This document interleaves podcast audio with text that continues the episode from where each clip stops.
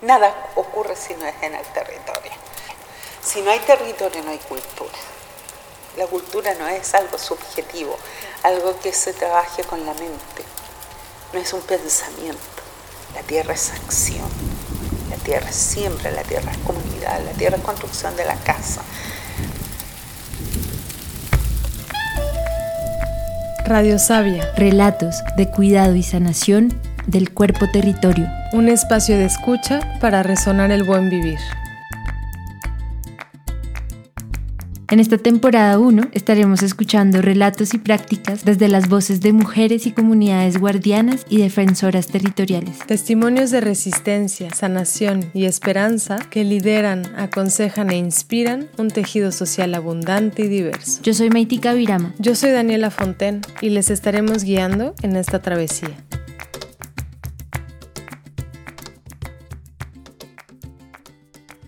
Todo nacimiento comienza en la pelvis. Este espacio sacro es nuestro centro, nuestra primera estructura. Es desde el centro que todo surge, las extremidades, los órganos, la voz. Habitar el cuerpo implica un proceso sobre uno mismo, una exploración de dentro hacia afuera. Venimos del cuerpo y nos convertimos en cuerpo. Aún así, muchas veces somos un continente desconocido e inexplorado, a la deriva de ser invadido. En este episodio hablamos con María Quiñelén, partera tradicional y mujer medicina del pueblo nación mapuche. María nos compartió una palabra de consejo y guianza sobre el arraigo al territorio, la identidad como eje fundamental de los pueblos indígenas, la lucha por la recuperación de la placenta y la importancia de honrar la diferencia. Les dejamos con María.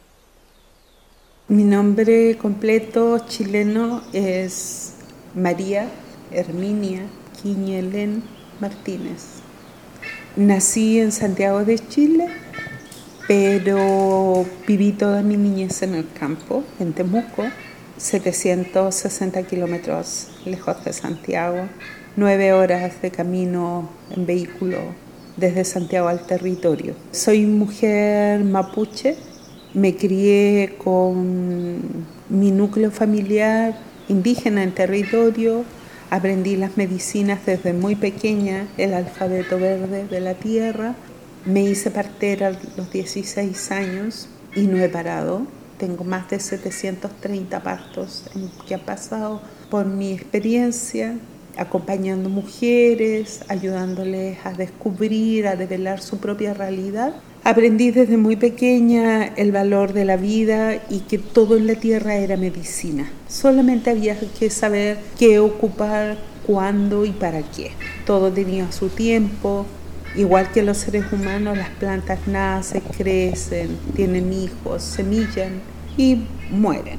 Todos tenían familia, eran comunidades de medicina, por lo tanto había que respetarlas mucho.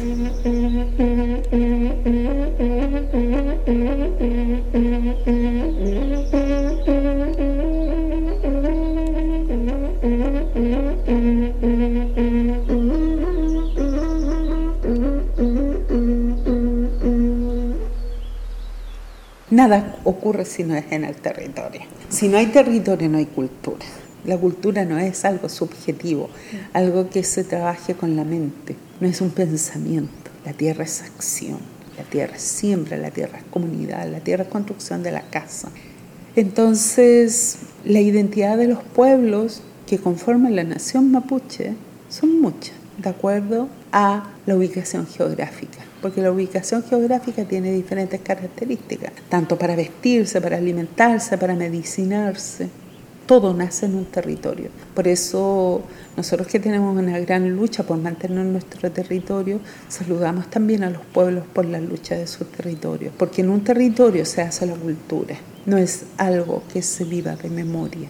Desde muy joven me tocó acompañar a diferentes comunidades que estaban en zonas de conflictos. Zona de conflictos significa que fueron invadidos por la policía, por los militares, que eran allanados, se les quemaban las casas, se les destruían las siembras, eran invadidos por las forestales. Hubo mucho engaño y mucho montaje, muchas muertes, mucho castigo a las ancianas, a los jóvenes y a los niños.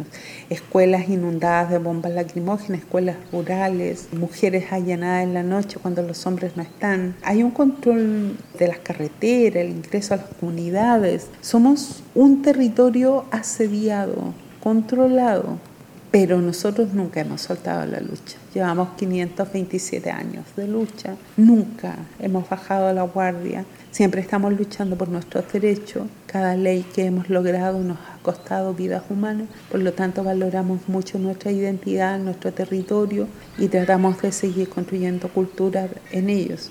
Las ciudades no se imaginan la urbanidad, lo sitiada que están las comunidades. Y me tocó toda mi juventud, incluso con mis niños pequeños, niños en brazos, caminando, visitando diferentes comunidades, llevando desde Santiago la amistad, que era mi mayor arma. Gente que podían acompañarnos a trasladar cosas, a llevar apoyo, información, dinero, herramientas, porque las personas por cuidar el territorio no podían salir a trabajar y muchas de las mujeres tenían a sus maridos presos. Hasta el día de hoy tenemos presos políticos de nuestra lucha.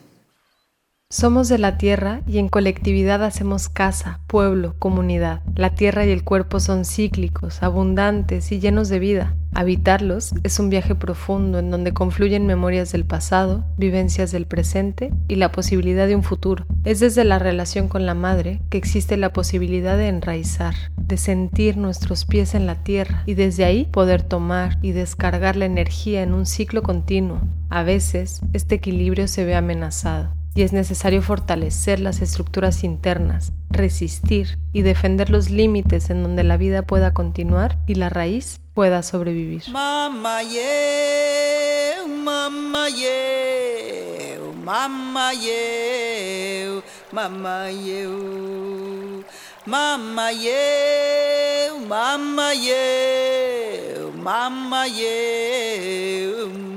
yeah. La mujer es tierra, tiene la misma energía, no tiene luz, es materia que representa la tierra, por eso nos vestimos de negro las mujeres mapuche, las mujeres indígenas de América del Sur.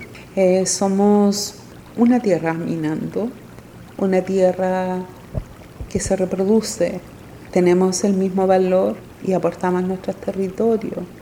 La mujer tiene una cultura lunar y la tierra funciona y la abuela agua funciona con la energía lunar suben las mareas, se cortan los peñones, se ara la tierra, se cosechan los frutos, todo, nada está fuera de los ciclos lunares.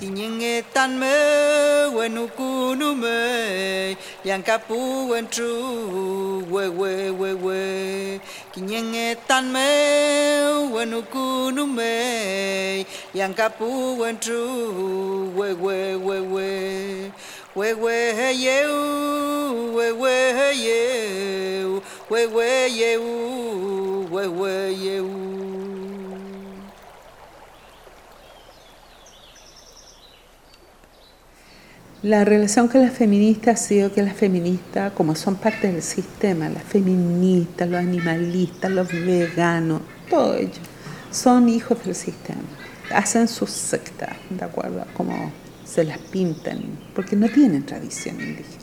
Pues no saben que nuestro alimento, aunque sea de un animal, es fresco, sagrado, se crió en unión con la tierra igual que uno, para conformar nuestra realidad. No es un consumismo vano. Yo celebro, bendigo y agradezco al animal que va a componer mi realidad. No es el animal que voy a defecar, es el animal que queda en mí, como fuerza, poder, con energía, la conexión con la tierra.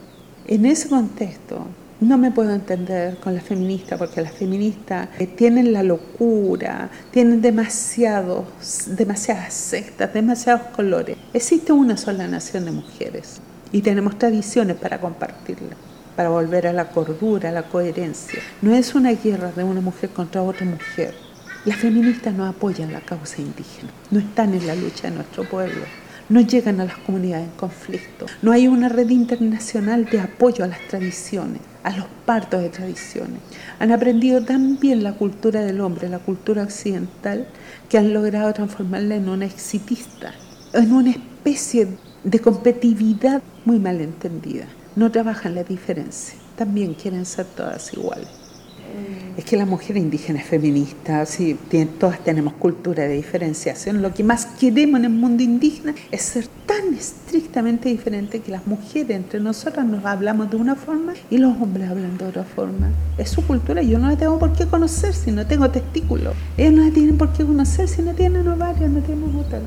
¿Quién más feminista que es? No quiero ser igual que no quiero tener las mismas leyes. Quiero mis propios derechos complementados nunca sobre el otro ni contra el otro.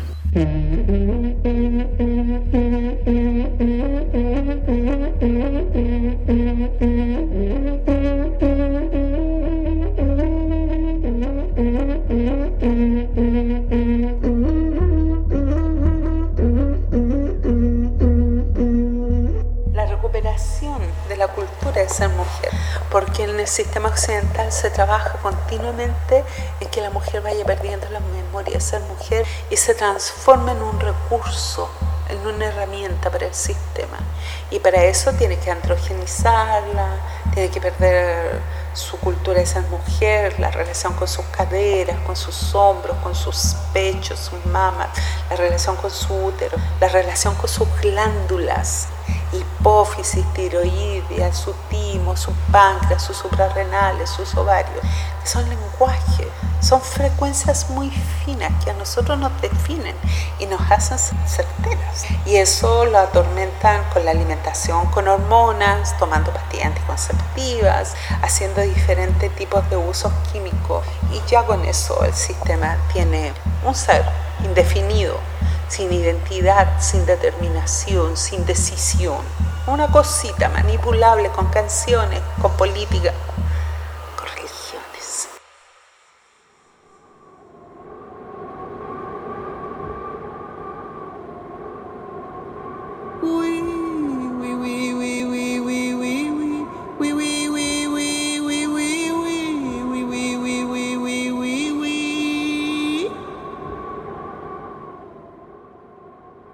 Una vez que sepamos ser gente, vamos a poder parir como gente. Che. El Che es una construcción indígena. Mapu Che, gente de la tierra, ubicando nuestro cielo en que nacimos, la luna en que nacimos, el territorio donde nacimos.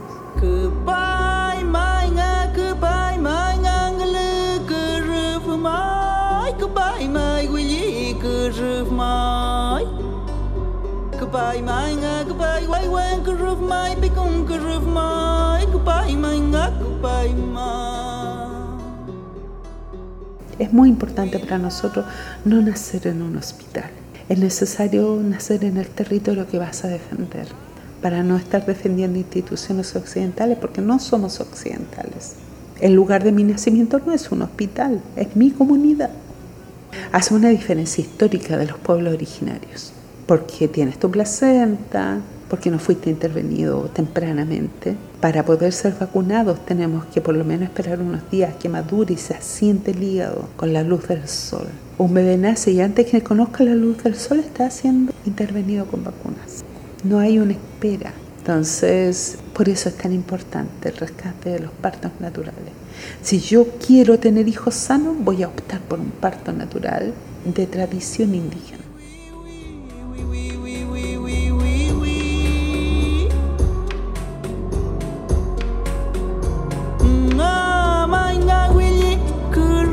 mai. Wila wila wi. Lonko lonko lonko lemga. Lonko lemga mamel, mamelenga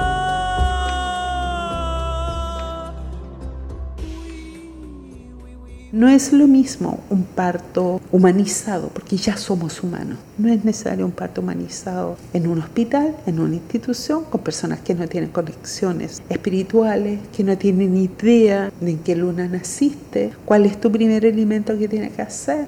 Nosotros la placenta la unificamos en ceremonia, la agradecemos, la leemos, hacemos muchas cosas. Entonces la mujer tenía una cultura que recuperar y si va a parir en el hospital, por último, que haga la ceremonia de la placenta. No es del hospital.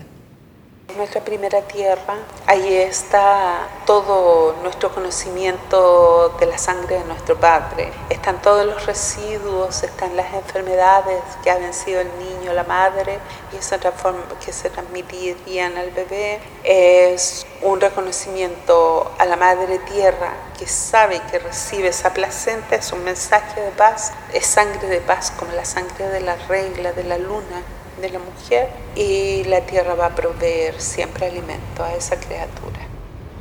Cuando el cigoto llega al útero, se enraiza y se divide en dos, el embrión y la placenta. La placenta es el único órgano existente que comparte tejido de dos seres. Es un órgano al servicio de alimentar y sostener la vida que se gesta. En el nacimiento la placenta se desprende y deja de latir. Es un segundo parto y una primera muerte. En la cultura mapuche la placenta se siembra, y es un punto de luz al que cada ser siempre puede retornar para honrar y fortalecer su centro. María nos compartió que tuvo que conocer el sistema de salud chileno desde su interior, para lograr así la entrega de las placentas a las madres que paren en un hospital.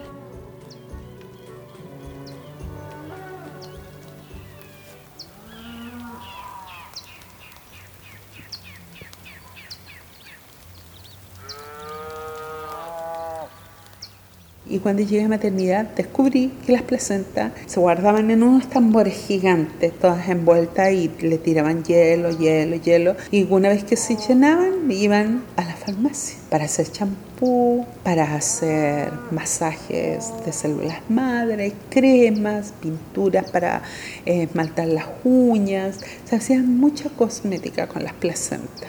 Remedio para el Parkinson, para hacer sueros de diferentes tipos, eh, para la piel de la cara. Ese era el negocio. Y las mujeres estábamos siendo unas vacas que a quien en vez de sacarle leche le estaban sacando la placenta.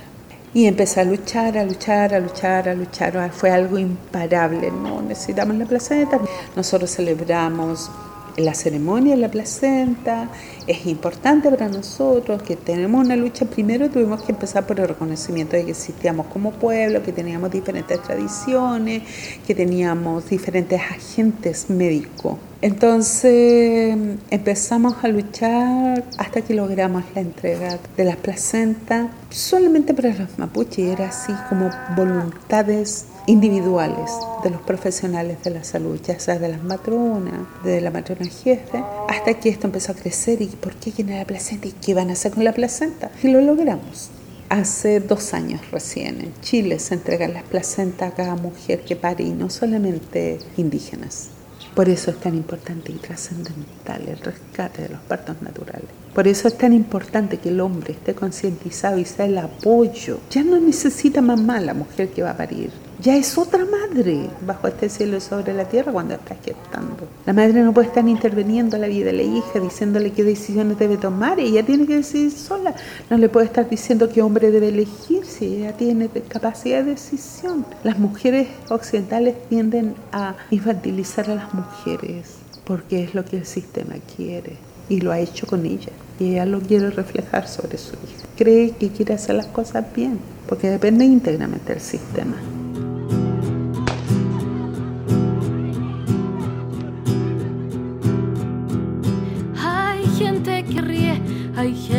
Que llora, hay gente que vive buscando la gloria, hay gente que muere pidiendo lo justo y hay gente que vive a costa de lo injusto. Prefiero morirme por los que han callado, a manos siniestras que paga el Estado, al buitre asesino que mata mi tierra.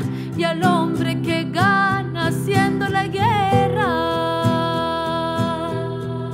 Nuestra alimentación y respiración primal sucede a través del ombligo. Mientras estamos en el vientre, dependemos de la circulación de nutrientes desde la fuente del cuerpo materno. Al nacer, nos cortan el cordón umbilical y empezamos a respirar por la nariz y a comer por la boca. Nuestro vínculo con la tierra sucede a través del alimento. Es lo que consumimos, un refrendar cotidiano de nuestra conexión con la vida. Para poder tener esclavos, tengo que neutralizarlos. No pueden estar empoderados, no pueden ser autónomos, no pueden ser independientes, no pueden tomar sus propias decisiones, no deben producir sus alimentos, sino cómo lo vamos a vender. ¿ah? no pueden producir su propia vestimenta, sus propios útiles de necesidad.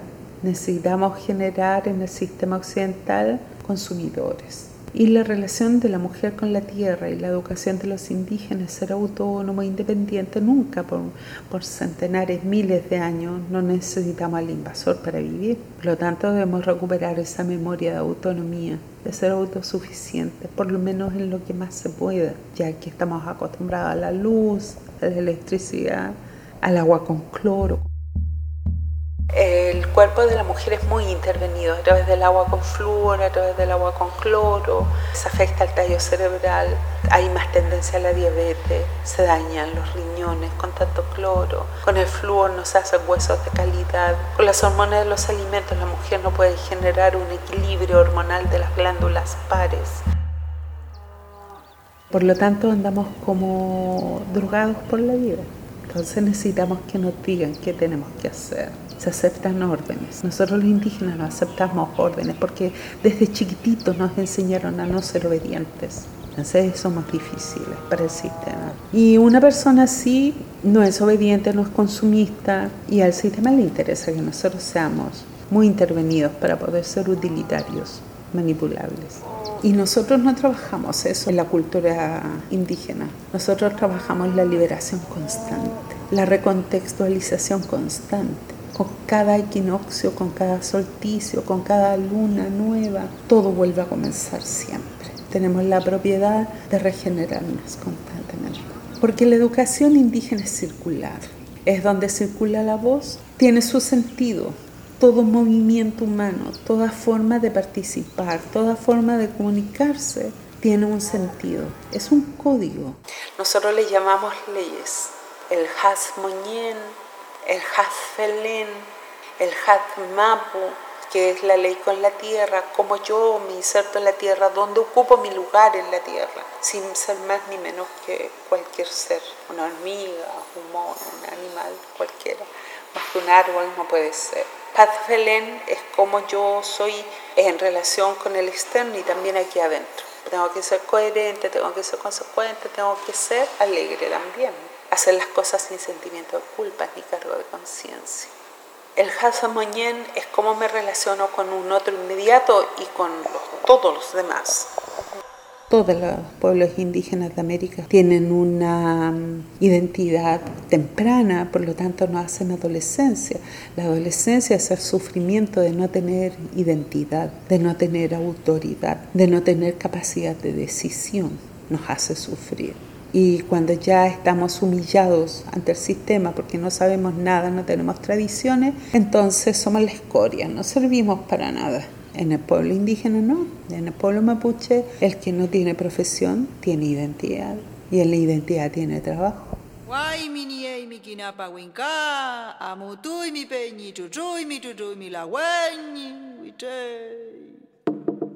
Qué mejor lucha que tener identidad, qué mejor lucha que tener cultura, qué mejor lucha que ser diferente a la occidental.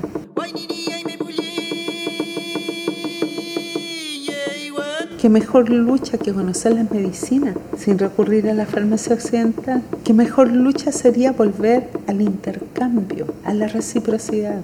Qué mejor lucha es estar sano. Qué mejor lucha es saber ser.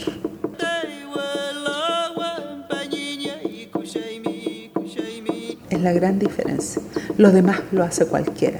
Cualquiera nace, cualquiera se cría, cualquiera va a la universidad, cualquiera se enferma, cualquiera se muere. Pero ser, y si te matan, 10 se van a levantar. Y a eso nosotros le decimos, ¡Madre Chihuahua! Diez veces vencedores.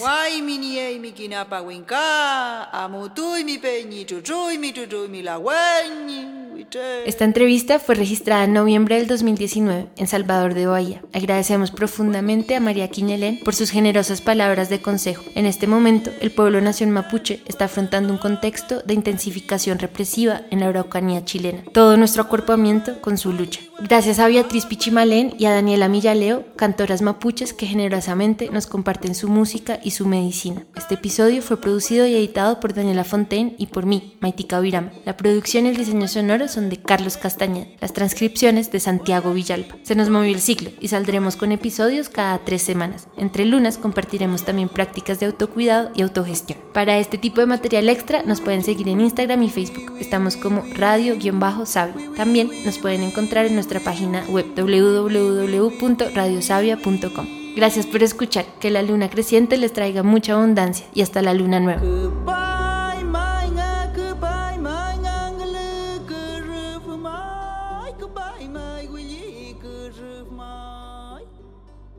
Este programa cuenta con el apoyo de Open Society Foundation.